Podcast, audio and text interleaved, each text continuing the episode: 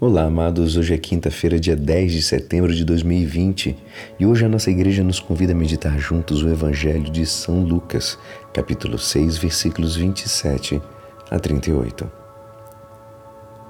Naquele tempo falou Jesus aos seus discípulos: A vós que me escutais, eu digo: amai os vossos inimigos e fazei o bem aos que vos odeiam. Bendizei os que vos amaldiçoam e rezai por aqueles que vos caluniam. Se alguém te der uma bofetada numa face, oferece também a outra. Se alguém te tomar o manto, deixa-o levar também a túnica. Dá a quem te pedir, e se alguém tirar o que é teu, não peças que o devolvam. O que vós desejais que os outros vos façam, fazei-o também a vós, a eles. Se amais somente aqueles que vos amam, que recompensa tereis? Até os pecadores amam aqueles que os amam. E se fazeis o bem somente aos que vos fazem o bem, que recompensa tereis? Até os pecadores fazem assim. E se emprestais somente àqueles que esperais receber, que recompensa tereis? Até os pecadores emprestam aos pecadores, para receber de volta a mesma quantia. Ao contrário, amai os vossos inimigos, fazei o bem e emprestai, sem esperar coisa alguma em troca. Então, a vossa recompensa será grande e sereis filhos do Altíssimo, porque Deus é bondoso também para com os ingratos e os maus. Sede misericordiosos, como também o vosso Pai é misericordioso. Não julgueis e não sereis julgados. Não condeneis e não sereis condenados. Perdoai e serei perdoados. Dai e vos será dado.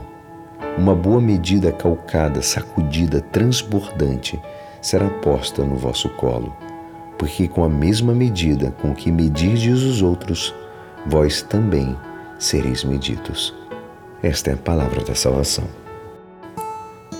Amados, hoje no Evangelho, o Senhor pede-nos duas vezes que amemos os nossos inimigos e Ele oferece três situações concretas e positivas deste mandamento. Uma é fazer o bem aos que vos odeiam, bendizei aos que vos maldizem e orai por aqueles que vos caluniam. É um mandamento que parece difícil de cumprir, como podemos amar os que não nos amam? Ainda mais, como podemos amar aqueles que temos certeza que nos querem mal?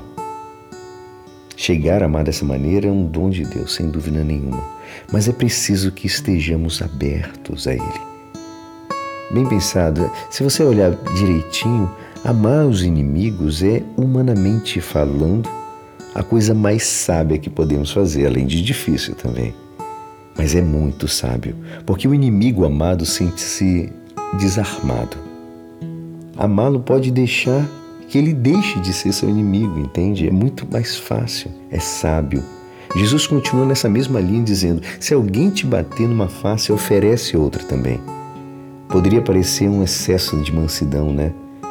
Mas que fez Jesus quando foi esbofeteado na sua paixão? Certamente não contra-atacou, mas respondeu com tal firmeza, cheio de caridade e amor, que deve ter surpreendido aquele servo irado. Ele diz: Se falei mal, mostra-me que falei mal. E se falei certo, por que me bates?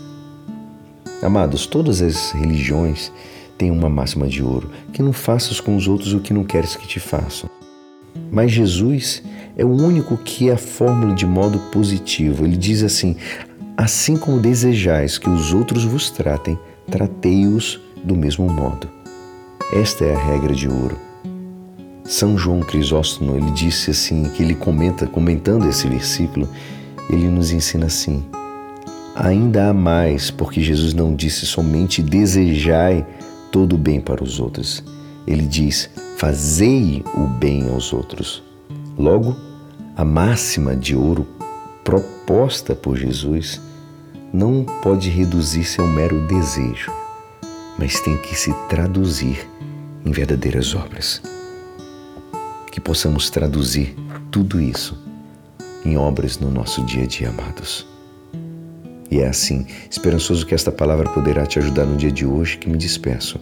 Meu nome é Alisson Castro e até amanhã. Amém.